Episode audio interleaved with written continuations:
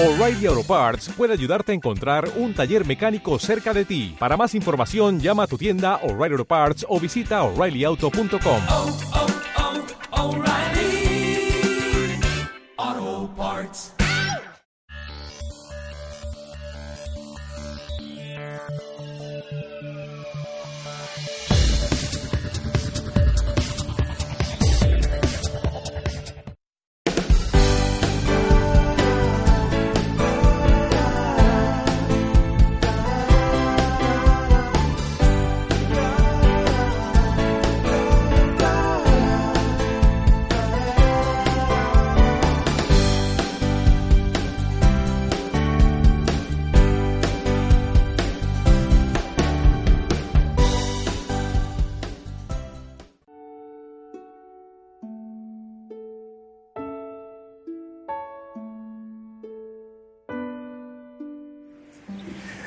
a este tema número 10 que le he llamado El pastor, cobertura y paternidad.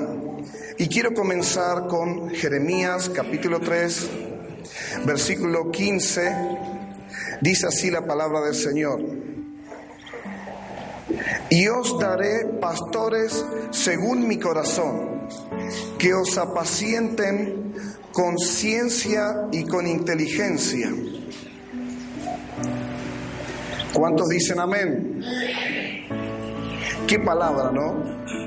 Dice el Señor que va a dar no solamente a Israel, sino a su iglesia pastores, buenos pastores que gobiernen con ciencia y con inteligencia. Y se expresa que los pastores van a apacentar. Y esta palabra pacienten viene del griego ra, que significa cuidar, uno, dos, pastar, eh, que para nosotros es alimentar, ¿no? Tres, gobernar. Y cuatro, asociarse como un amigo. Entonces vemos lo que en la Biblia expresa lo del el trabajo de un pastor. ¿Quién tiene una idea aproximada de lo que es un pastor de una iglesia? ¿Nadie tiene ninguna idea de lo que es un pastor? Bueno, todos los que no levantaron la mano tienen idea de lo que es el temor. Bueno, ahora te pregunto, ¿tienen una idea formada de la figura de un, de un pastor?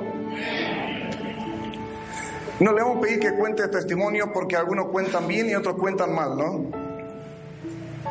De buenos y de malos pastores, o aparentemente, hermanos,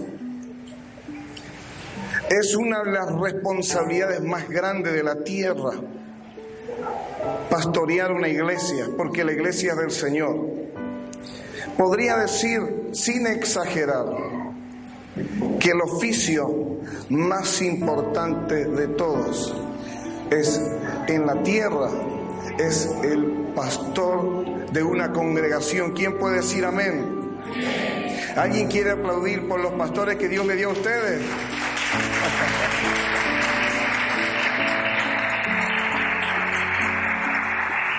Bueno, si es diferente, yo no estoy, no estoy, no estuve, ¿no? Por lo menos ahora una expresión de reconocimiento. Hermano, es tan importante que a los ministros de Dios también nos toca un autoexamen, examinarnos no solamente en nuestra fe, cómo estamos con Dios, nosotros tenemos corazón y fe y debemos tener una relación con Dios igual que ustedes y más que nadie. Eh, y autoexaminarnos cómo está nuestro ministerio, cómo, cómo, en qué estado está el don ministerial que Dios nos ha dado. Cuando yo hablo del oficio más importante de la tierra, hablo de alguien que preside una congregación, puede ser... eh, Eh, un pastor en algunos casos puede ser el que preside un anciano un diácono o un líder temporalmente, puede ser otro ministro, un evangelista, un maestro, o hay casos que presiden una congregación, eh, un profeta o, o un apóstol, estoy hablando cualquiera en su área o el don que haya recibido, es una tremenda responsabilidad. Ezequiel, capítulo 34, versículo 2 habla el Señor. Hablaba Dios a Ezequiel que era profeta para que hablara de parte suya, de parte de Dios. Vemos a Jeremías que Dios decía, y les daré a ustedes pastores de acuerdo a mi corazón, que apacienten con ciencia y con inteligencia. Y hablando a todos los eh, pastores, Ezequiel 34.2 dice, Hijo de hombre, profetiza contra los pastores de Israel. Profetiza y di a los pastores, así ha dicho Jehová el Señor. Hay de los pastores de Israel que se apacientan a sí mismos, no apacientan los pastores a los rebaños? Una pregunta, ¿no? Entonces, esta palabra es para mí y para todo ministro de Dios. Y aquí el Señor hablaba a ciertos pastores de allí, de Oriente. Sin embargo, la palabra es para todos los tiempos. Y el Señor reprendía a los pastores que perdieron la pasión, la dedicación, que entraron en una rutina y solamente cuidaban su bienestar y descuidaban la iglesia del Señor, hermanos. Esto es un llamado, Dios nos ha llamado, el deber ha sido impuesto. Y no debemos ser negligentes con el llamado con el cual Dios nos llamó. Y bueno, aquí, como uno de los tantos ministros, lejos de ser uno de los más grandes. Un pequeño obrero de Dios que trabaja con amor y con integridad buscando crecer y mejorar. Gloria al nombre de Jesús. Vamos ahora al Salmos 23, este salmo que muchos lo conocen de memoria. Y por eso lo han abandonado hace tiempo. A ver, ¿hace cuánto ¿Hace cuánto que hace mucho que no leen el Salmo 23? A ver que levante la mano. Bueno, hoy vamos a recordar Salmo 23, vamos a leerlo y habla de el Señor como nuestro pastor y vamos a tomar a, a, este salmo que habla de Dios y en, en proféticamente está hablando de Jesús como el buen pastor o el mejor pastor. Entonces, vamos a leer y vamos a tomar algunas ideas que nos dan un ejemplo de ministerio pastoral. Antes de ver sobre cobertura y paternidad, liderazgo, vamos a hacer un, un rápido repaso de la función pastoral. Dice así el Salmo 23, Jehová es mi pastor, nada me faltará. En lugares de delicados pastos me hará descansar. Junto a aguas de reposo me pastoreará.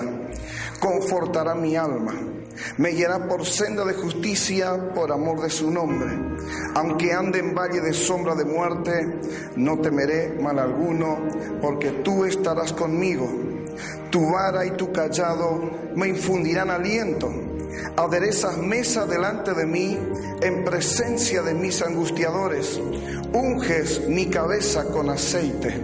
Mi copa está rebosando. Ciertamente el bien y la misericordia me seguirán todos los días de mi vida y en la casa de Jehová moraré por largos días. Amén. ¿Te gusta este salmo? Aplaude al buen pastor, a Jesús.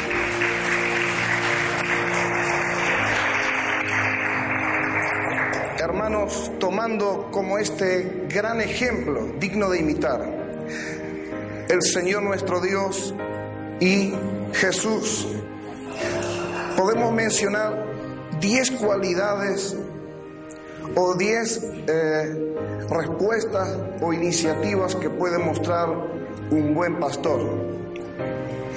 Versículo 1 es un pastor que provee. El 2, la primera parte, que contiene. En la segunda parte, es un pastor que alimenta. No solamente contiene el pastor, sino alimenta. Pero no te olvides, aunque estoy hablando eh, aquí, en primer lugar, de mi persona, de mi esposa, estamos hablando también del, del trabajo de pastoreo, del cuidado, estamos hablando de todos los líderes. Entonces, estamos hablando de un trabajo que estamos haciendo. Un pastor en sus funciones, un líder que está pastoreando, cuidando las almas, provee, contiene, alimenta. Estamos hablando de contención espiritual y alimento de la palabra. Versículo 3, conforta y también guía. Versículo 4 es un pastor un líder que acompaña y alienta. Eso en el versículo 4 y en el versículo 5 es un siervo que sirve, unge y bendice. Gloria al nombre de Jesús. ¿Alguna vez han hecho algo de esto los líderes contigo? ¿Te guiaron alguna vez en la célula en un consejo? ¿Te alentaron alguna vez? ¿Te dieron contención? Y el trabajo pastoral, los pastores con el liderazgo, algo de esto han hecho los pastores de ustedes con los líderes que están sirviendo alguna vez. Hermanos, es algo que Dios nos ha desafiado. El amor de Dios encendió un fuego en nuestra alma y ese fuego está ardiendo y seguiremos cuidando de las almas. Amén. Repetí conmigo, Jesús, el ejemplo del buen pastor. Y mencionó a alguien de cuatro peligros. Y para que llame la atención, le hice redundante. Le agregué cuatro peligros peligrosos. Eh, y vamos a exagerar un poco. Cuatro peligros muy peligrosos. Dijo una vez un predicador que un pastor o todo el que sirve tiene cuatro grandes peligros. La cama, la lana, la dama y la fama. ¿Quién me escuchó ahora? La cama que se vuelve perezoso y desatiene su trabajo. La lana que le comience a interesar eh, más la plata y deje el llamado. No, se entiende. La dama que el siervo de Dios descuide su vida, su santidad, su matrimonio y busque otra. U otro, ojo, eh, las hermanas, eh. Los hermanos deben ser fieles, pero sobre todo las esposas, las damas, muy fieles al Señor y a su marido.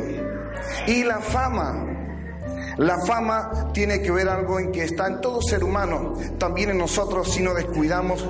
Eh, eh, podemos volvernos orgullosos eh, y después del orgullo, si no nos humillamos a tiempo, pues viene la caída, el fracaso. Entonces, cuidado con la cama, la lana, la dama y la fama. ¿Quién dice amén? Repitan conmigo, cuidado con la cama, cuidado con la lana, Cuidado con la dama y cuidado con la fama. Vamos a cuidar estas cosas. Aplaudan esta noche entonces. Si me, vayan a, si me van a ayudar a cuidar, a hacer bien la obra de Dios. Se van a acordar, ¿no? Si te acordás de este proverbio, te puede ayudar bastante. Y si nosotros cuidamos estos cuatro peligros, hay algunas áreas críticas que les toca a todo ministro que sirve a través del tiempo. Dice que la escoba nueva barre bien. El tema es el gran desafío es comenzar, pero el desafío más grande del ministerio no es comenzar en el ministerio, sino seguir. Pero el más grande de todos los desafíos es terminar bien. Es más fácil confesar, comenzar el ministerio bien, pero es difícil terminar bien. Hay algunas áreas críticas, mencionamos cuatro, los cuatro peligros muy peligrosos. Y cinco áreas críticas, una es el descanso. Un ministro nuevo, un líder nuevo arranca ferviente y después mm, a veces no sabe cómo descansar. El liderazgo, el pastoreo es una, es una carga de responsabilidad grande y nos desafía el descanso. Primero, apartar un momento para descansar. Pero el problema más grande es desenchufarnos, conectarnos, por lo menos si hay pasión sin amor, porque el que, el que ya dejó todo se desconectó hace rato. Necesita conectarse de nuevo. Pero el que está conectado con el ministerio tiene que orar a Dios para encontrar un momento para descansar. Descansar espiritualmente de los agobios, de las batallas, de la opresión. Descansar emocionalmente. Es muy bueno, pero hay periodos del ministerio que son cansadores y pueden ser aún agobiantes. Y los que nos desafía mucho es aprender a recibir la fuerza de Dios para estar eh, saludable y fuerte para el ministerio. Entonces, cuida, hermano y hermana, tú que estás sirviendo a Dios, eh, de recibir ese descanso que viene del cielo. Amén. Segundo, equilibrio. Es fácil eh, dejar un remo y quedarse con el otro. Ministerio, ministerio, ministerio, ministerio y descuidar la casa, el matrimonio, los hijos. La segunda área crítica de un pastor o de un líder que está sirviendo es cuidar la iglesia mientras sigue cuidando su casa. ¿Quién dice amén? Vamos a cuidar del descanso y vamos a procurar tener ese equilibrio de cuidar la obra de Dios sin descuidar nuestra casa. ¿Quién quiere aplaudir si le parece bien?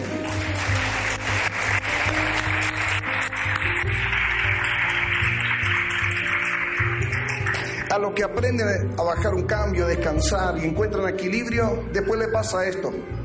Equilibrado pero apagado. Hay ministros o líderes que después que encuentran equilibrio ya pierden el fervor. Yo trabajo hasta por ahí nomás. Se vuelve cómodo, quedado, aplastado. La tercera área crítica es mantener la pasión del ministerio y del liderazgo. Eh, porque si no le pasa como los enamorados. Mi amor, mi vida, mi corazón, qué bomboncito. Hasta que se casó, terminó la luna de miel y quedó mi amor del recuerdo ahí en la luna de miel, ¿no? Y se convirtió en una luna de hiel. Hermanos, así como pasa en el ministerio, en el matrimonio, suele pasar en el liderazgo. Algunos se prenden fuego y hasta se incendian, casi se consumen. Y después la encontrás solo con las cenizas. Y si remueve bastante, encontró una bracita que está para apagarse en el fondo. Hermano, cuida el altar hermano y hermana, tú que estás sirviendo y estás en liderazgo, échale leño, saca la ceniza, sopla allí, que el Espíritu Santo esté allí avivando ese fuego. Gloria al nombre de Jesús. ¿Quién dice amén? Hermanos,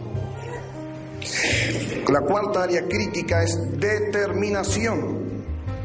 No estoy hablando de perseverancia, porque Está sobreentendido que si vamos a mantener la pasión es porque alguien que sigue.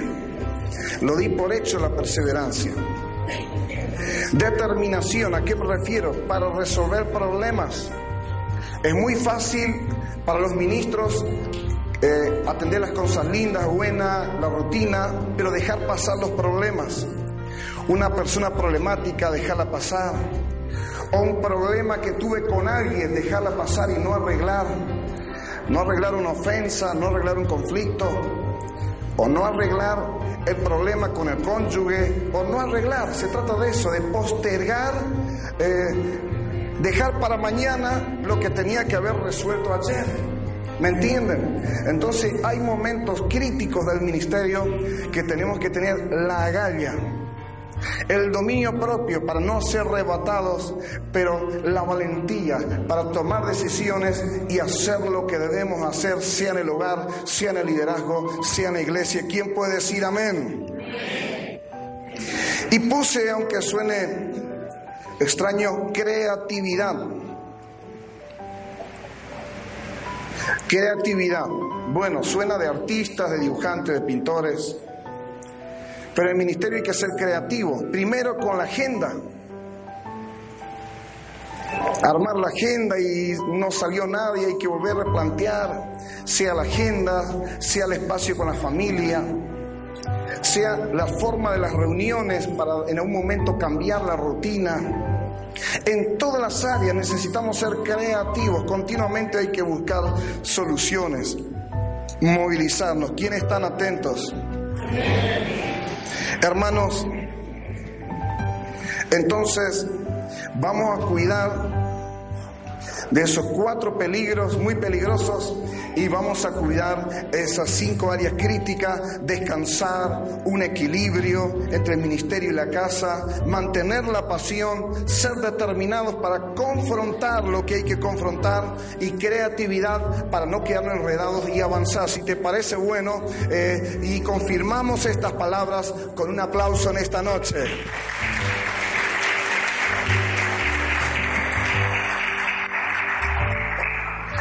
Hermanos, vamos a meditar un poco de la cobertura espiritual y autoridad. Aunque Jesús no dejó una forma rígida o específica sobre la cobertura espiritual, la Biblia nos deja lineamientos o principios para guiar la cobertura. Hablamos como cobertura espiritual, nos referimos al liderazgo pastoral. Cuando los pastores, el pastor y la esposa o los pastores, si son ambos, o el ministerio que fuera, están liderando a los líderes y juntos liderando a la iglesia, a eso llamamos cobertura espiritual. Vamos a leer en Efesios capítulo 4, versículo 16. Efesios 4:16 encontramos el primer principio para tener una buena cobertura espiritual. Para que entendamos qué es cobertura y que todos podamos estar en esa cobertura. Efesios 4:16 dice así, de quien todo el cuerpo, bien concertado y unido entre sí por las coyunturas que se ayudan mutuamente según la actividad propia de cada miembro, recibe su crecimiento para ir edificándose en amor. ¿Quién puede decir amén? El primer principio es el principio de unidad. Repetí conmigo, principio de unidad. Aquí vemos un cuerpo concertado y unido. ¿Y qué dice luego? Por todas las coyunturas que se ayudan, habla de movimiento, habla de servicio, habla de trabajo, según la actividad propia de cada miembro. Habla de trabajo en equipo y responsabilidad y servicio individual. Habla entonces que el servicio en la iglesia es un contexto de unidad. Entonces, las bases para una cobertura espiritual, de hecho, que existe y que sea saludable y de bendición es la unidad. ¿Quién puede decir amén? La división desaprueba al creyente.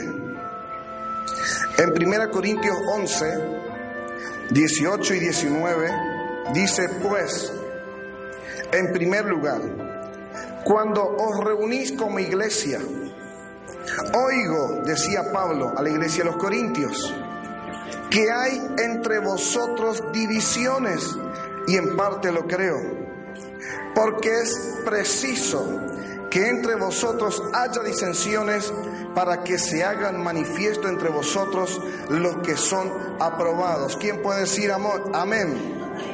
Repetí conmigo, la división desaprueba.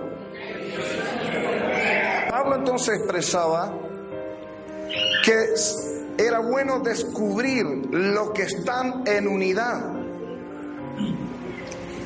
porque ellos son aprobados. O sea, claramente habla que el espíritu de división y de contienda va contra la unidad. Y si una persona no deja esta conducta, no ve que es pecaminosa, no se aparta, está desaprobado. Pero hermano, no es la desaprobación de la iglesia o del ministro. Si no hay arrepentimiento eh, y un cambio de, actitud y de conducta, hay una desaprobación del cielo. Gloria al nombre de Jesús. Primera Corintios 11, 29. Mi esposa me decía que era obvio cuando hablaba con ella. Un momento de revelación del Espíritu Santo. Ustedes saben que siempre enfatizamos la santidad para participar del cuerpo y de la sangre del Señor, del pan y del vino. Pero aunque enseñé de unidad como algo bueno y necesario, no recuerde que yo haya mencionado la unidad, estar en unidad para participar de la Santa Cena.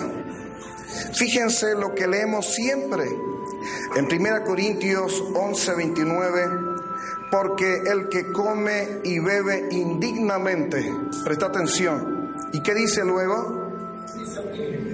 Sin discernir el cuerpo del Señor. Si alguien está libre de inmoralidad y vicios, pero está en división, también está comiendo juicio. Así lo dice la Biblia. Sin discernir el cuerpo del Señor, ¿qué dice luego? Juicio come, está comiendo juicio, como decimos. Es una palabra fuerte, hermanos. Para participar de la Santa Cena del Señor, tiene que estar en paz en unidad en tu familia, perdonando, pidiendo perdón, en unidad con los hermanos, en unidad con el liderazgo, el líder que a ti te toca, y en unidad con los pastores que Dios ha puesto en la casa del Señor. ¿Quién puede decir amén? Esto, hermanos, tiene que ver con el principio de unidad. No solamente estar unido, sino eh, ¿qué es estar unido? Pues no estar en división, no estar en contienda y estando en paz. Esto permite que la iglesia eh, entre en una cobertura espiritual. ¿Te parece que sea este nuestro contexto de unidad para liderar y pastorear? Aplaude si está de acuerdo con la unidad de dicho y de hecho.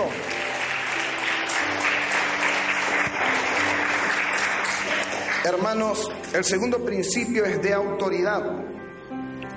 Mateos 8, 8 al 10. Ustedes conocen mucho este pasaje. Además del principio de unidad para dar y recibir una cobertura espiritual, que sea espiritual y que sea verdadera, que no sea ficticia. Uno, la unidad. Dos, la autoridad. Mateos 8, de versículo 8 al 10, dice así. Respondió el cinturión y dijo, Señor, no soy digno de que entres bajo mi techo.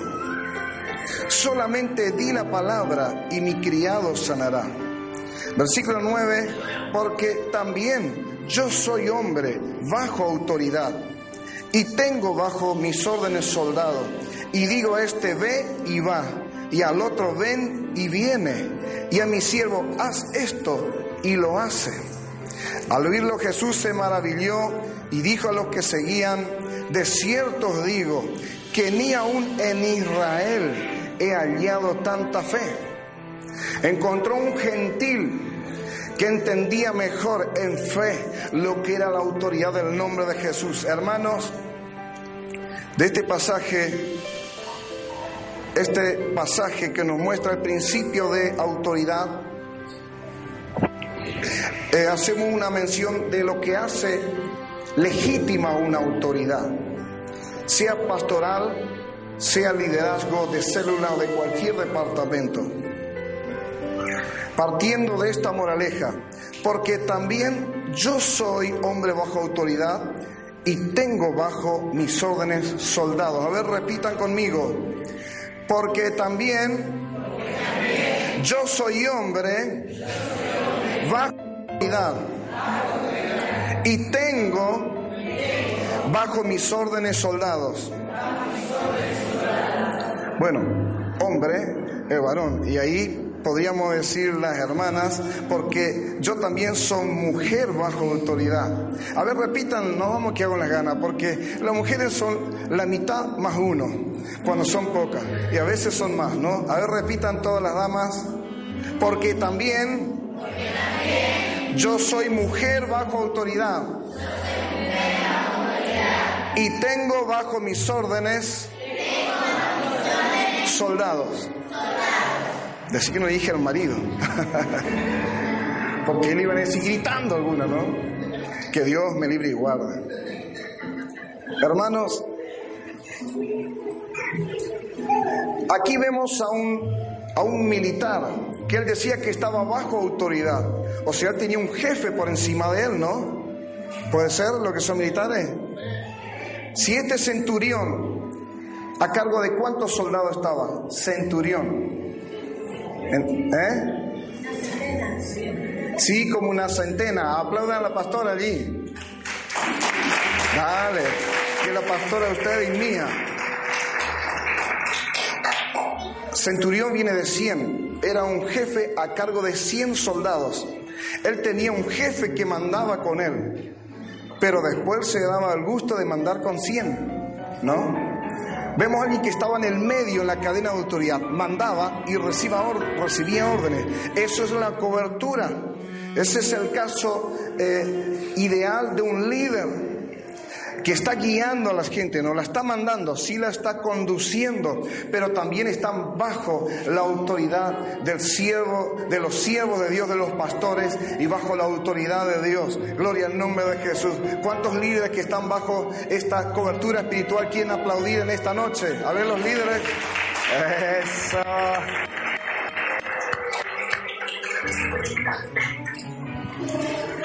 Hermanos,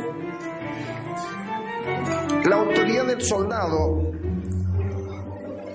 eh, bajo autoridad, tiene que ver con la autoridad delegada. El centurión tenía autoridad porque está bajo autoridad. El centurión solo pierde su autoridad porque es autoridad delegada, es autoridad prestada, no es propia. ¿Quién me sigue en esta noche? La autoridad no es propia, es delegada. Dos, la autoridad es o se tiene por estar bajo autoridad. Ustedes eh, lo confirman con un amén. La autoridad se recibe en obediencia. Bueno, ahí bajó el amén, ¿no? o fue distracción. Si le gusta, digan fuerte. Y si no, digan bajito. La autoridad la recibo en obediencia. No, ese, ese poquito menos es por algo, ¿eh? no crean que fue por casualidad. La autoridad la recibo en unidad. La cobertura es vertical, no horizontal. Bueno, algunos se ríen porque ya estuvimos hablando de esto en reuniones de líderes, ¿no? Y tocamos algunas cositas por allí. Gloria al nombre de Jesús. Entonces, hermanos, un siervo de Dios tiene autoridad en diversos grados si está bajo autoridad.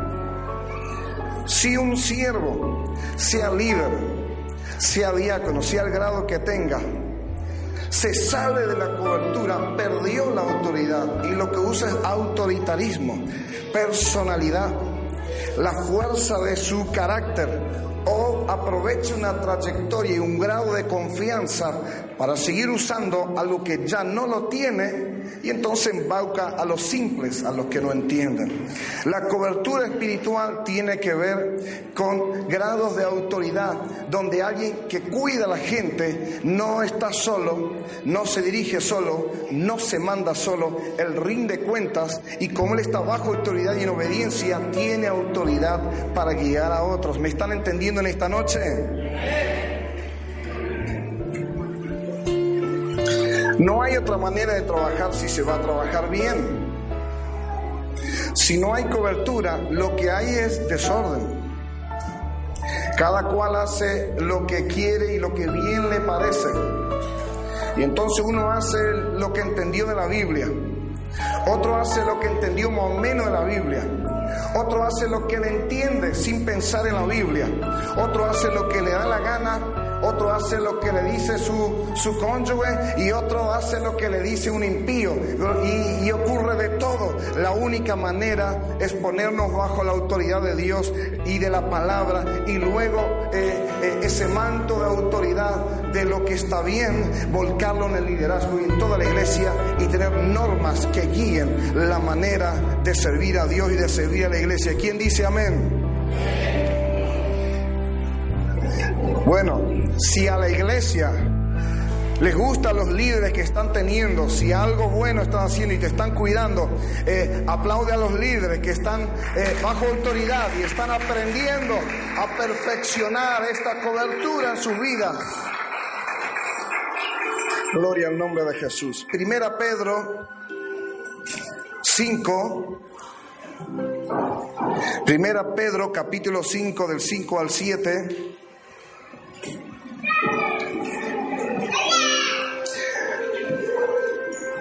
Repetí conmigo.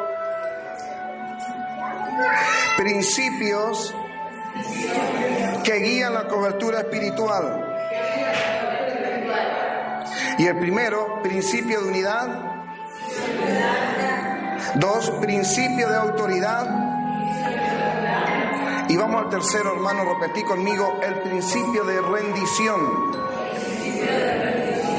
¿Cómo sabemos si alguien está bajo autoridad? Es sencillo, no hay que pedir revelación ni andar investigándole o espiándole. El que está bajo autoridad rinde cuentas, así de sencillo.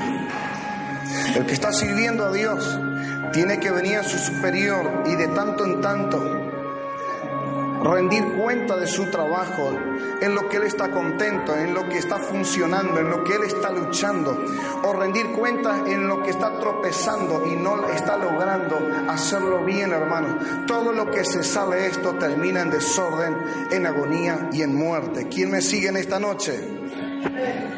Primera Pedro capítulo 5 versículos 5 al 7 dice, igualmente jóvenes, Estad sujetos a los ancianos y todos sumisos unos a otros, revestidos de humildad, porque Dios resiste a los soberbios y da gracia a los humildes.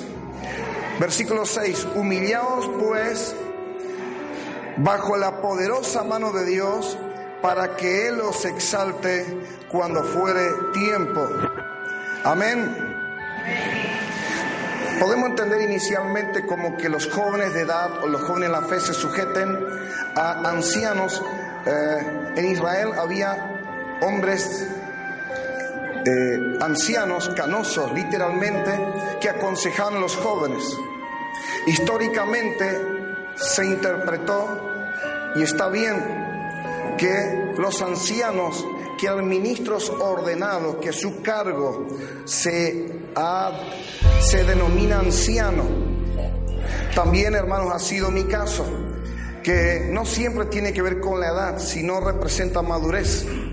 Un día vinieron dos abuelas, dos ancianas ahí en Pasaje Misiones. Y creo que Marcelo le dijo, le presento al anciano de la iglesia. Y una viejita le mira, me mira bien y a la, le mira de al lado y dice, pero no es tan viejo, ¿no? ¿Y cómo iba a ser tan viejo? Tenía 30 años en ese momento, ¿no? Pero ya me dijo que no era tan viejo. Si la encuentro le voy a llamar la atención. Hermanos, aquí está representando madurez, no edad. Que el más maduro guía al novicio. El joven en la fe o novicio se ha guiado por el maduro en la fe. ¿Me escuchan? Pero para ser guiado por otro, dijo Pablo, revestidos de humildad, vístanse de humildad, porque el que no aprende humildad dice, ¿quién se cree este para guiarme? Ni a mi vieja le hice caso, le voy a hacer caso a este loco. ¿O qué se cree esta metiche? Mi madre nunca me dijo nada y esta mocosa me viene a aconsejar. Ah, ¿Sabe cuántas veces he visto que muchachas que tienen ya un tiempo o años de fe tienen más madurez que a veces que mamás o abuelas que crían hijos? Con todo el respeto digo, tiene que ver con la madurez en Jesús, no con la edad, no tiene que ver con la vejez, sino con la madurez para creer en Cristo y servir a Cristo como manda la Biblia. ¿Quién puede decir amén? Entonces el más maduro en la fe guía al más nuevo en la fe, no importa la edad. Si tiene frutos, escúchale, porque por algo está dando un buen ejemplo y es un ejemplo digno de imitar. Amén. Y hermanos, al revestirnos de humildad, entonces bajo vamos a estar bajo la autoridad de la persona que nos está guiando. Y la Biblia usa un término bueno que socialmente para nosotros suena mal. Dice que debemos, algunas veces la Biblia dice que debemos someternos a Dios. Generalmente los periodistas dicen una mujer sometida cuando fue eh, eh, vejada, violada, golpeada, insultada, y dice una mujer eh, sometida. Entonces tiene una connotación eh, con la violencia doméstica. Cuando la Biblia habla de sumisos unos a otros, sumisos los novicios que están a cargo de los que tienen mayor madurez, está hablando de una actitud voluntaria, dispuesta a escuchar y a aprender. ¿Quién dice amén?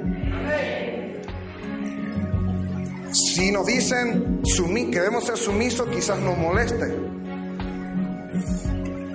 Pero si tu cónyuge no es sumiso, entonces altivo, arrogante, peleador, mentiroso. Y a nadie le gusta eso. Si alguien comete un error en la casa y después dice, bueno, quiere hablar con vos, la verdad que estuve mal, eso es ser sumiso. Si su cónyuge está enojado, ¿qué hace? Le ablanda el corazón, le quita la ira porque dice, está reconociendo su error, ¿cómo no le voy a escuchar?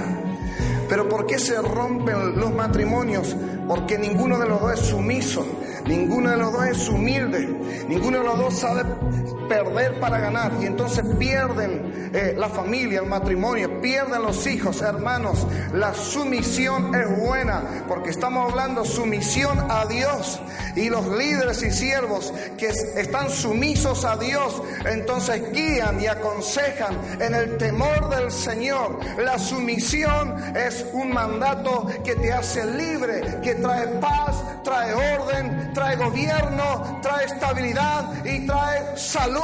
Dale lugar al gobierno de Cristo, dale lugar al gobierno a través de sus siervos y a través de, tus líderes. Y vas a crecer y vas a encontrar paz y vas a encontrar salvación. ¿Te parece bien, hermano? Abrimos las puertas a la humildad en esta casa. Recibamos la Señora humildad con un fuerte aplauso. Dale. Ahí está entrando la humildad. Ahí está caminando. Es bella, camina con gracia. Responde amablemente. Habla verdad. Aconseja bien y toma buenas decisiones.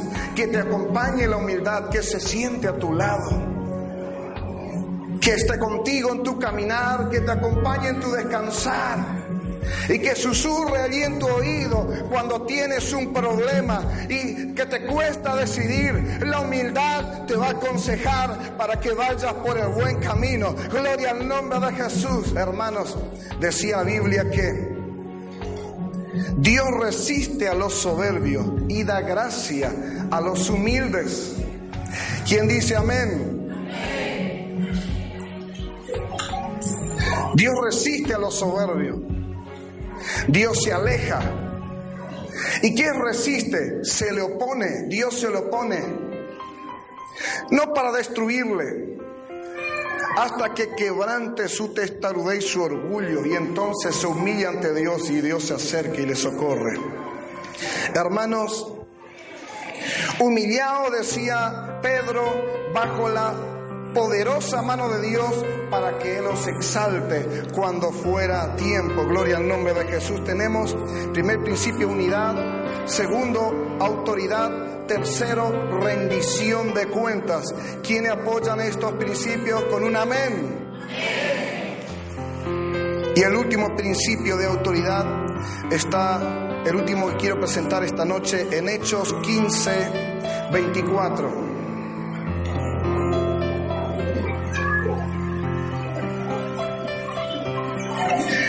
Hechos 15, 24, vemos allí que hubieron algunos cristianos que salieron de la iglesia en Jerusalén y causaron problemas en la iglesia de Antioquía. No fueron enviados y no estaban autorizados.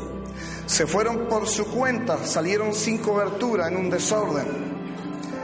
Dice así Hechos 15, 24, por cuanto hemos oído que algunos que han salido de nosotros, a los cuales no dimos orden, decía el apóstol, os han inquietado con palabras, perturbando vuestras almas, mandando circuncidaros y guardar la ley. ¿Quién está atento y dice amén? Hermanos, nosotros no damos órdenes, nosotros cuidamos y encontramos que hay hermanos obedientes, pero hay algunos que hacen lo que le da la gana. Algunos le dicen, hermano, no es bueno que te vaya. ¿Y saben qué hace? Se va. Yo soy notificado cuando estas cosas ocurren, hermano, con nombre y apellido. Yo he pedido este informe. Entonces nosotros evaluamos y vamos conociendo a aquellos que aprenden a obedecer, a respetar a sus líderes y a preguntar por lo menos por qué me da este consejo en vez de hacer lo que quiere. Gloria al nombre de Jesús. ¿Cuánto me siguen esta noche? Hermanos, cuando hablamos de una cobertura espiritual, ¿a quién le parece bueno recibir cobertura espiritual? Decí conmigo, yo quiero una cobertura espiritual. Hermanos, 2 Corintios 12, 14. En esta sección que entramos, en esta parte final de la palabra, es algo que estuve y estoy recibiendo revelación del Señor y es algo que lo estamos haciendo. Sin embargo, buscamos de todas las maneras mejorar la cobertura espiritual. Cuando hablamos de cobertura espiritual, cuando hablamos de verdadera cobertura, funcional, práctica, que no es solamente conceptual, sino que al dicho le acompaña el hecho, tiene que ver con una paternidad espiritual. ¿Quién me escuchan ahora? Repetí conmigo, la paternidad tiene que ver con lo que damos. Una herencia. Segunda Corintios 12, 14 dice así, he aquí por tercera vez, estoy preparado para ir a vosotros y no seré gravoso, decía Pablo, no le seré cargoso, porque no busco lo vuestro, sino a vosotros. En otras palabras, no busco lo que ustedes tienen, sino le busco a ustedes. Pues no deben atesorar los hijos para los padres, sino los padres atesorar para los hijos. Amén. ¿Cuántos piensan en sus hijos y en el día de mañana cuando hablan de sus hijos? Un aplauso para todos los papás y mamás que están aquí hoy.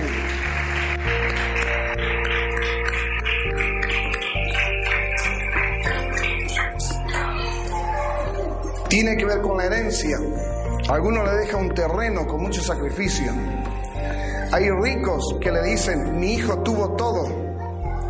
Pero que aprenda que la vida no es vivir de arriba. Mi herencia no le voy a dar nada, le voy a enseñar a trabajar, disciplina, esfuerzo. Y que él se va a tener que ganar sus bienes, así como yo me lo he ganado. Hay muchas maneras en que se da una herencia. Hay otros no le dan, después que se va, no le dan un bien material porque no lo tienen pero tratan de darle el ejemplo, consejos, cariños, que es la mejor herencia. Pero hay otros que a sus hijos le dan diamantes por herencia, le dan oro y plata. Le dan primero un buen testimonio de, de, fe de un hombre y una mujer que teme a Dios y luego le enseña a servir a Dios. Es la más grande de las herencias. ¿Quién puede decir amén? amén. Gloria al nombre de Jesús. Hermanos, la cobertura espiritual tiene que ver con, con paternidad. Se asemeja a esto y espiritualmente es esto. Alguien ayuda alguna vez a un desconocido. Pero ¿quién deja de ayudar a un padre, si, eh, a un hijo, si puede? Bueno, hay padres, como dijo alguien, abandónicos. Hay personas que han sido abandonadas, pero si hablo de un buen padre, si hablo de una buena madre, toda su vida va a hacer lo que puede. Si un desconocido y fue grosero lo echa, lo aleja de sí, pero si es el hijo le perdona porque es hijo. Va a seguir siendo hijo, sea bueno, sea malo. Va a seguir siendo hijo, obedezca o desobedezca. Porque dice, es mi hijo, es mi hija.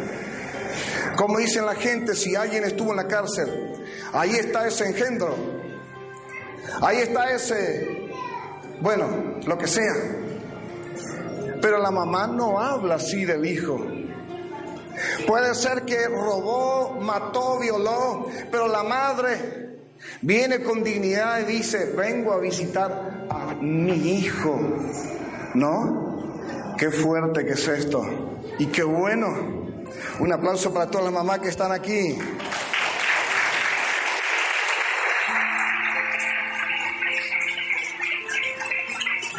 Dios está haciendo obras, sacando a gente de la cárcel, los trae aquí. Hoy me contaba Claudia, una de, nuestros líderes, Aldo, mira cómo estoy hoy, una sonrisa.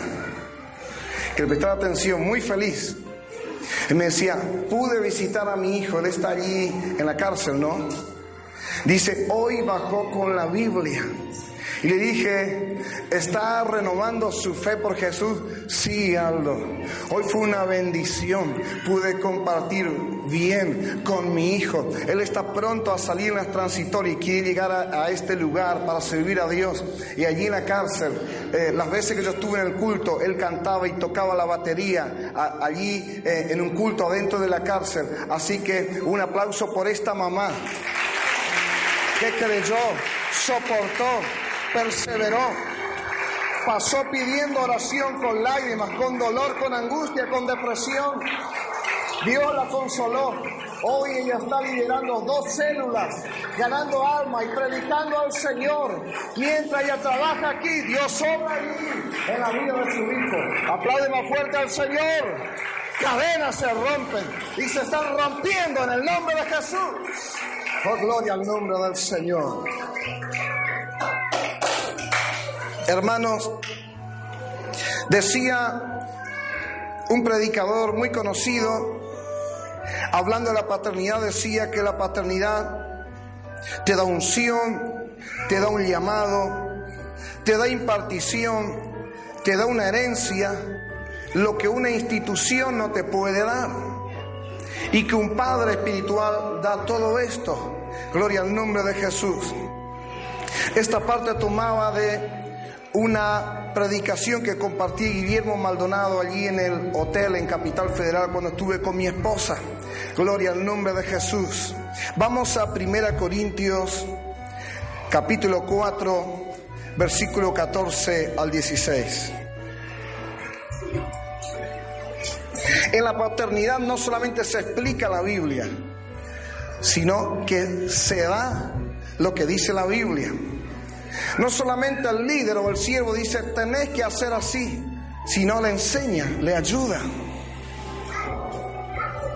No solamente le dice, tenés que orar, si está muy desanimado, le dice, vamos a orar juntos.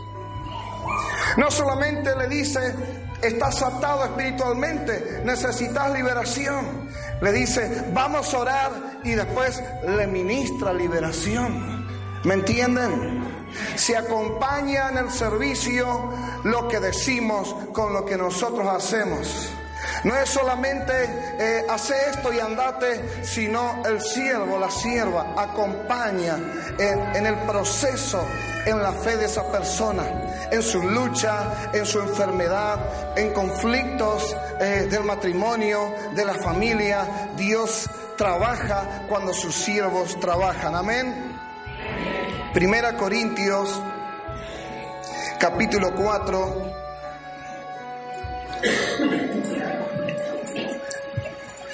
Versículo 14 y 16 dice, no escribo esto para avergonzaros, decía Pablo, o sea, para avergonzarles, sino para amonestarles como a hijos míos amados. Pablo estaba llamando la atención, algo que no estaba bien, y se expresó en esta palabra. En otra versión dice así, no se le escribo para que se pongan colorados de vergüenza o para que tengan colores en la cara. No se escribo para avergonzaros, sino para amonestaros como a hijos míos amados. ¿Quién dice amén? ¿Cuánto derecho tiene un padre y una madre para aconsejar? Un poco o bastante. Bastante, mucho. ¿Cuánto derecho y autoridad tiene para enseñar o para disciplinar a su hijo?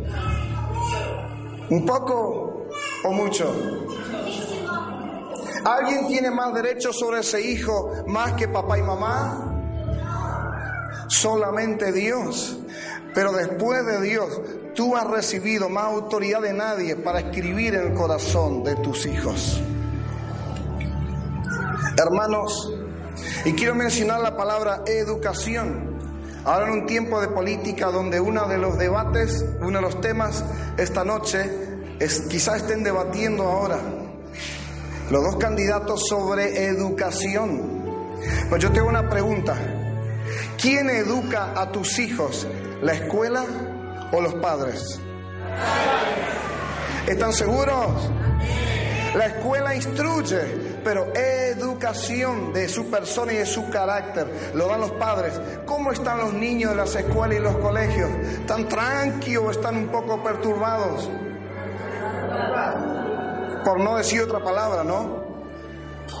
¿Y qué dicen los maestros? Es que en la casa hay problemas. No respetan a muchos docentes porque en la casa no hay respeto. No se honra porque en su casa todos se deshonran. Eso es la educación o la falta de ella o la mala educación. Gloria al nombre de Jesús. Algunos dicen, ojalá es un mal educado. Y es como un reto al niño, pero en realidad es, es una oída al que le está criando, ¿no? Gloria al nombre de Jesús. Hermanos, en la fe, la paternidad espiritual no ha dado un derecho dado por Dios. Más que derecho, es un deber impuesto, una autoridad legítima dada por Dios para aconsejar, para enseñar, para instruir en justicia, para recomendar. Y no solamente para sino si fuera necesario llamar la atención, corregir y disciplinar. ¿Quién me está escuchando en esta noche? Nos toca hacer lo que muchos padres no están haciendo. La iglesia muchas veces continúa un trabajo que quedó parado en la casa, un trabajo que no hubo porque hubo disfunción. Sus padres estaban muy mal, entreteniéndose en pelear y en ver quién ganaba mientras los hijos se criaron solos. Bueno, le dieron leche, guiso, ropa, escuela, pero no educación. Hermanos, el Evangelio trae medicina a las heridas del alma, a los venenos de la sociedad. A muchos le han educado los amigos en las esquinas, a otros le han educado el televisor, a otros le educó el tío o el primo, a otro le educó el adicto, el bebedor, el inmoral, ha educado muchos hijos, pero Jesús nos está enseñando, está forjando nuestro carácter, nos está enseñando a ser verdaderos siervos y siervas de Jesús. ¿Quién aplaude a Jesús que nos enseña y que nos educa. Gloria al nombre de Jesús. El Señor obra para dejar la mala educación. Porque hoy, en el buen sentido, no en el sentido efectivo, no solamente hay niños maleducados, jóvenes maleducados, hay adultos también que lo son así. ¿No? Entonces, Dios está haciendo una obra tremenda. Y allí en 1 Corintios 4, 14 y 15 dice, no escribo, decía Pablo a los Corintios, esto para avergonzarles, sino para amonestarles como a hijos míos amados. Porque aunque tengáis diez mil años, años era instructor o pedagogo. Porque aunque tengáis diez mil años en Cristo, no tendréis muchos padres. Pues en Cristo Jesús yo os engendré por medio del Evangelio. Por tanto ruego que me imitéis. Quien dice amén. En aquellos tiempos, una típica familia judía que tenía ciertas posibilidades económicas, eh, contrataba a un pedagogo para que enseñe a su hijo. A veces lo contrataban para que le instruya en ciencia o en arte o en música, pero generalmente se usaba de sirvientes. Hoy le decimos lo que es común hoy, haciendo un paralelismo, la empleada doméstica.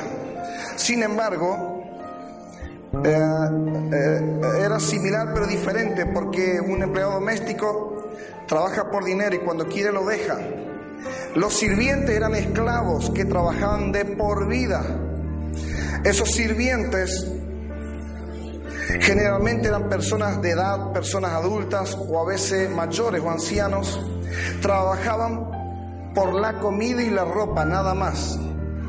Si esa familia tenía cierta misericordia o a veces le daban algún premio económico o trabajaba unos años y lo dejaban libre como un regalo. Pero generalmente no era así. Casi todas las familias judías que podían tenían esclavos, un esclavo o dos. Y si la esclava tenía hijo, ese hijo también era esclavo. Entonces con el tiempo tenían tres, cinco esclavos, uno era el cocinero, otro limpiaba toda la ropa, otro hacía los mandados, por dar un ejemplo, y otro se dedicaba a cuidar al hijo, a llevarlo y a traerlo a la escuela. ¿Me siguen en esta noche? Pero si tenían un esclavo culto, sobresaliente, que había ciertamente algunos con cierta instrucción, le pedían que cuidara la conducta del hijo o de la hija, que lo cuidaran, que le aconsejaran y que además de acompañar a la escuela le dieran buenos consejos de educación y de la vida. A eso hace referencia la Biblia cuando dice ayos. Está hablando de sirvientes que cuidaban a los hijos, pero aunque tuvieran cinco años o diez años, padres tenían solamente dos. ¿Me entienden ahora? El dueño de esos hijos eran sus padres. El pedagogo o el instructor o el siervo era solamente cuidaba por encargo. ¿Me siguen en esta noche? Ayo o tutor viene del griego paidagogo o que traducido es pedagogo. No era el maestro, sino un esclavo, anciano y de confianza que acompañaba todos los días al chico a la escuela, le enseñaba cuestiones morales. Un niño podía tener muchos tutores, pero no tenía más que sus padres. No tenía muchos padres. ¿Quién me dice amén? Entonces quiero aclarar en esta noche, en el contexto de cobertura espiritual, el concepto de paternidad y el concepto de pastorado y liderazgo. Así como Pablo dio este ejemplo, que hay un padre o dos solamente y muchos ayos, instructores o sirvientes. En la iglesia del Señor también puede haber muchos instructores, pero no muchos padres. ¿Quién me está escuchando en esta noche? ¿Qué hace un padre espiritual? Esto es una mención muy rápida. No es obligatorio estas cinco cosas, pero alguna de ellas por lo menos. Un padre espiritual es alguien, por ejemplo, que funda una congregación, establece una iglesia. ¿Quién es un padre espiritual? Alguien que establece ministerios en la iglesia del Señor. ¿Quién es un padre espiritual? ¿Quién da a luz hijos en el ministerio? ¿Quién es un padre espiritual o una madre espiritual? ¿Quién da a luz ministros? Ese padre no solamente aprendió y aprende, sino practica, enseña e imparte. ¿Quién puede decir amén? Un padre cría a sus hijos, los enseña con el ejemplo, los anima, los cuida y los corrige. ¿Quién puede decir amén?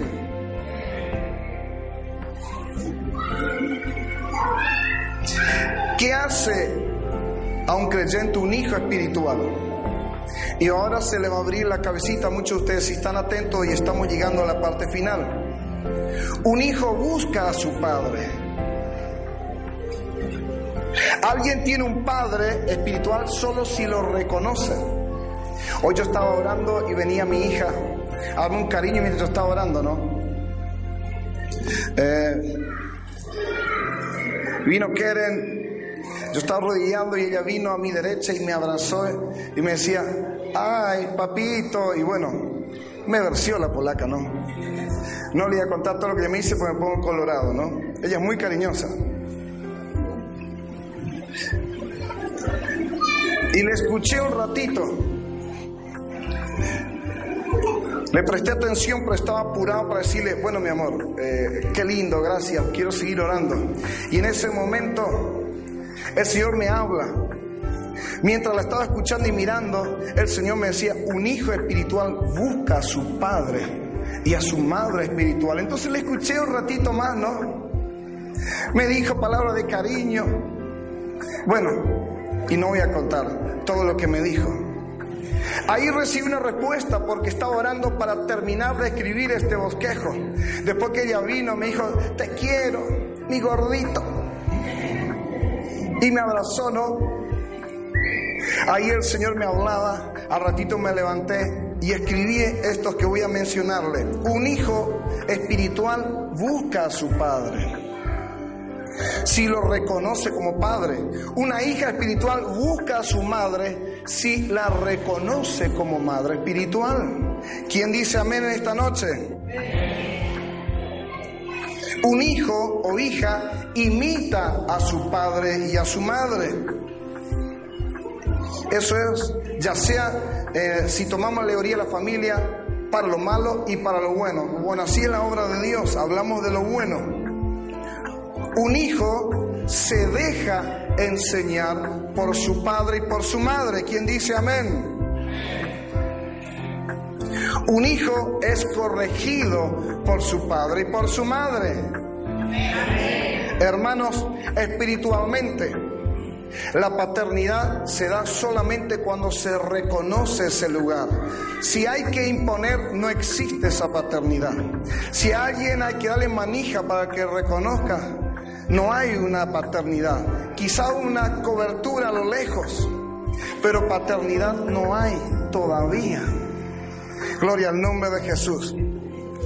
Si mencionamos una experiencia triste, dolorosa, no veas si a quién le pasó, porque quizá hay alguien y vas a sentir un puñal en tu corazón.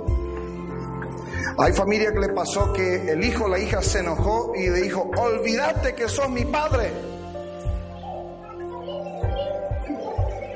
Nunca más voy a reconocerte como madre.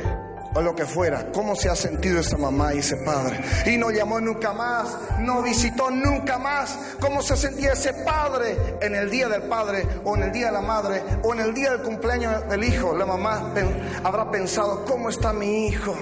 ¿Estará bien? ¿Y si se enfermó? ¿Tiene trabajo? ¿O anda por allí dando vueltas? ¿Qué dilema, hermanos? Así ha pasado y pasa la obra de Dios. Cuando un siervo no puede cumplir su función, cuando es el líder, no tiene esa oportunidad para amar, para abrazar, para aconsejar. Si hay corazón de padre, hay sufrimiento. Si no hay paternidad, quizá haya solamente enojo y hasta bronca. Gloria al nombre de Jesús, hermanos y hermanas.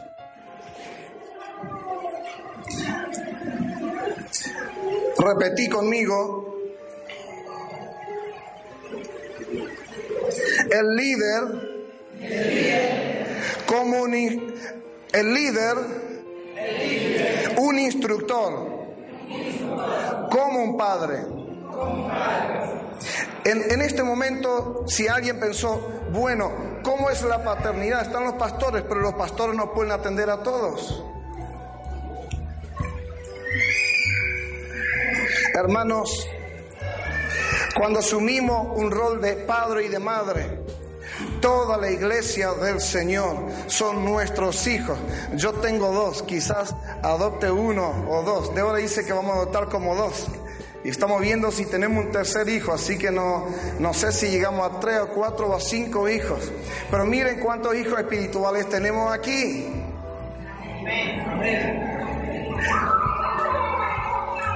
Miren qué cantidad de hijos. Un aplauso por todos estos hijos que Dios nos ha dado. Algunos tienen la edad para ser mi hermano, pero hijos espirituales. Algunos pueden ser como un padre, pero son nuestros hijos espirituales que Dios nos manda a cuidar. Pero ¿cómo se da esta paternidad, hermanos?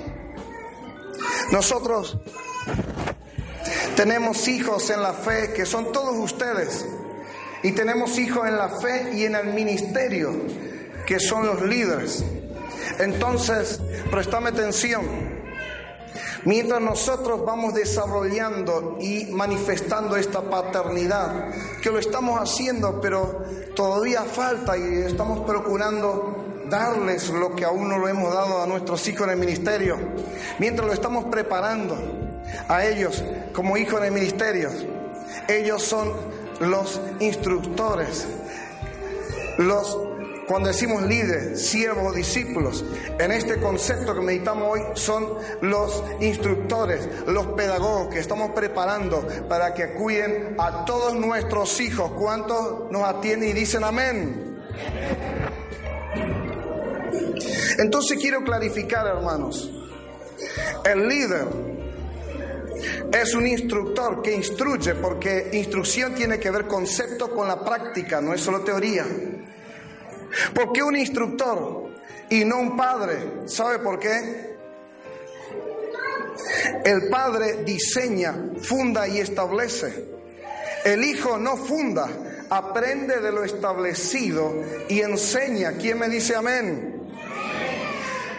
El padre tiene una autoridad delegada por Dios y el Hijo trabaja por autoridad delegada. No tiene autoridad propia para trabajar solito y decidir solo. Tiene autoridad solamente bajo cobertura. ¿Quién dice amén? El líder, un instructor como hijo, aprende de sus padres. Y un término que he escuchado y por ahí lo mencionamos, cuando decimos el ADN de su padre o el ADN de su madre, Yo saqué el ADN eh, de mi mamá. Ella era rusa, de mucho carácter. Eh, y yo soy ruso y de mucho carácter, ¿no? Y el ADN espiritual, sobre todo, he recibido de mi padre en muchas cosas, hablando del hogar. El ADN no es propio, se recibe del Padre y se lo comparte. ¿Quién dice amén? El líder o instructor aprende como un hijo y se prepara para la paternidad. ¿Quién dice amén? Hermanos, vamos en esta noche a Hebreos capítulo 13, versículo 17. Gloria sean dada al nombre del Señor. Entonces, hermanos, haciendo un pequeño repaso, la paternidad tiene que ver con lo que damos.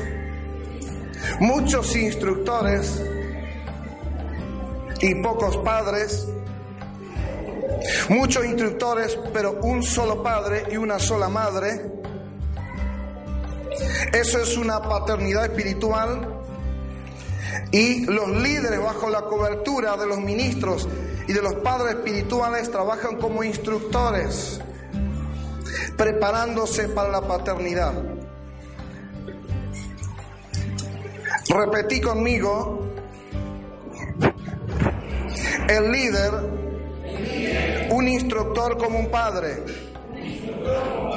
Vamos a leer en Hebreos para terminar esta noche, capítulo 13, versículo 17, dice así, obedeced a vuestros pastores y sujetaos a ellos, porque ellos velan por vuestras almas como quienes han de dar cuenta para que lo hagan con alegría y no quejándose, porque esto no os es provechoso. ¿Quién dice amén? Y la última pregunta, sétela en voz alta conmigo. ¿Por qué necesito ser hijo y recibir paternidad? ¿Sabe por qué? Y esta, en esta respuesta aclara el concepto de paternidad. Porque si no se aprende a ser hijo, va a haber muchos problemas. Porque aprendiendo a ser hijo, no se van a cometer los mismos errores que todos han cometido. Porque ser un hijo y una hija espiritual y recibir paternidad espiritual, porque años de padecimientos de los padres se imparte en enseñanzas sencillas de entender, prácticas y fructíferas para servir. ¿Quién puede decir amén? Los ejemplos de mayor autoridad son los propios. Vamos a ponernos de pie. Y termino con un ejemplo que es tan conocido aquí en estas filas. En esto que Dios me ha enseñado y me ha enseñado, ¿saben por qué nos toca ser un padre? Porque yo tuve instructores en mi fe y en mis primeros años. Pero en el ministerio yo no tuve padres, yo tuve jefes, siervos de Dios que fueron jefes. Algunas veces me ayudaron, algunas veces me han estorbado y algunas veces me han perseguido. Cuando Dios derramó la unción para echar fuera demonios, los pastores que estaban a, a mi cargo no fueron padres, fueron jueces. Y he pagado un alto precio muchos años para aprender de este ministerio. ¿Cuántos tienen idea de esto y son testigos? Hermanos, el aprendizaje mientras hacía obra de anciano, de ministro, fue, Dios marcó una etapa de siete años de mucha oración, de muchas lágrimas, de mucho padecimiento, mucha persecución, donde tuve que elegir en honrar a Dios y si honraba a una institución, deshonraba a Dios. Hermanos, en esta área, por ejemplo, Dios ha marcado una paternidad a través de estas manos, a través de mis manos, porque los líderes en cuestión de siete días aprenden a echar fuera demonios con impartición incluida que a mí me llevó siete años aprenderla y abrir camino. Allí está la paternidad, alguien dispuesto a sufrir, a derramar lágrimas, a ser fiel a Dios y a sus hijos le da servido en bandeja. Si alguien cree que es bueno y si tú harías lo mismo, aplauden esta noche.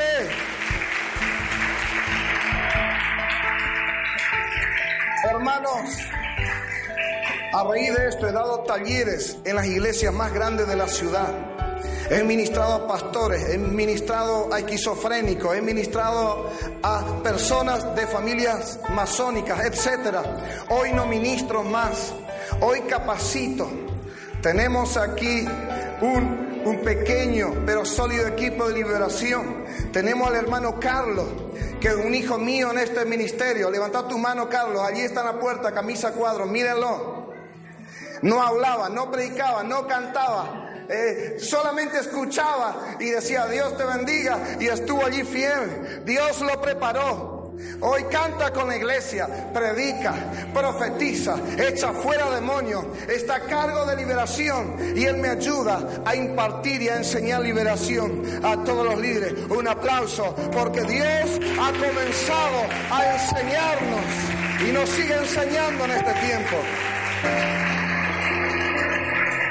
No conté, pero creo que la mitad o poco más de la mitad de los líderes ya están trabajando en liberación. Y los otros pronto ya van a hacer lo mismo. Hermanos, me ha tocado abrir camino en esta ciudad. Aquí y a nivel ciudad.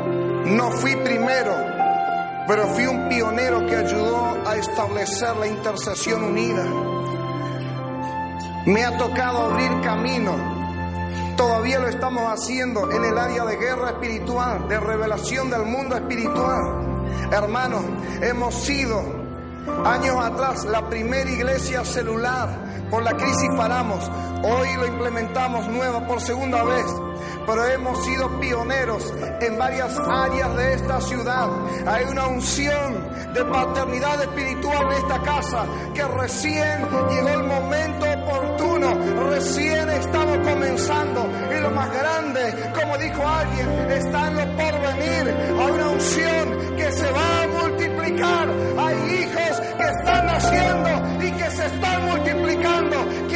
amén? Aplaude al Señor en esta noche.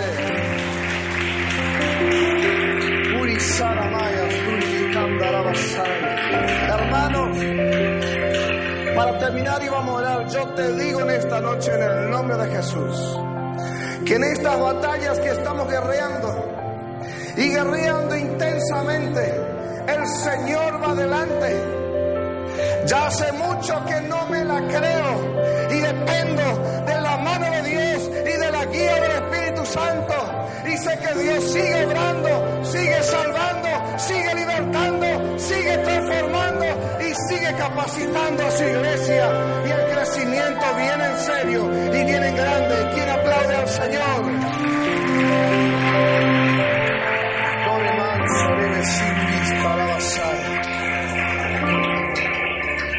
Hermanos, vamos a orar en esta noche. Te invito a levantar tu- con- conmigo tus manos y a repetir conmigo una oración y luego queremos orar y ministrar en esta noche. Si tú lo haces de corazón, esta invitación de levantar las manos, si aunque ya estaba bajo cobertura, tú quieres ser un hijo espiritual, no solamente un simpatizante, un creyente, quieres ser un hijo en la fe, en el ministerio y que Dios te prepare. Sostener tu mano levantada y repetir conmigo esta oración. Señor, estamos delante de ti y reconocemos tu paternidad. Como enseñaste en la oración modelo, a decir, Padre nuestro que estás en los cielos. Y como tu Hijo Jesús trató a los apóstoles como hijos, Como hicieron también los discípulos, te reconocemos como nuestro Padre. Y queremos ser esos hijos, verdaderos hijos, que te reconocen como verdadero Padre y como el mejor Padre. Nos cuidas y nos amas. Señor, abre mi entendimiento para recibir revelación de la paternidad espiritual. Y en el nombre de Jesús, en fe y sinceridad, confieso delante de ti y delante de tu iglesia que recibo esa paternidad que viene del cielo y recibo esa paternidad que viene a través de los pastores. A partir de ahora,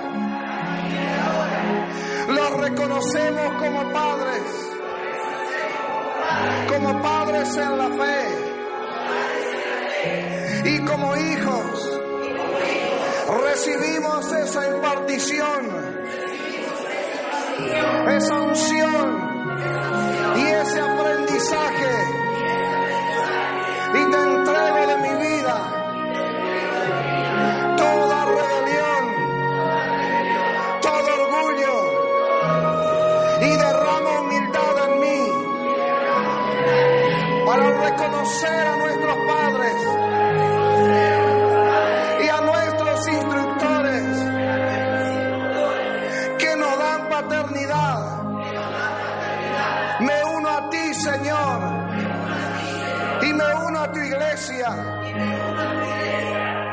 Y sumiso decido hoy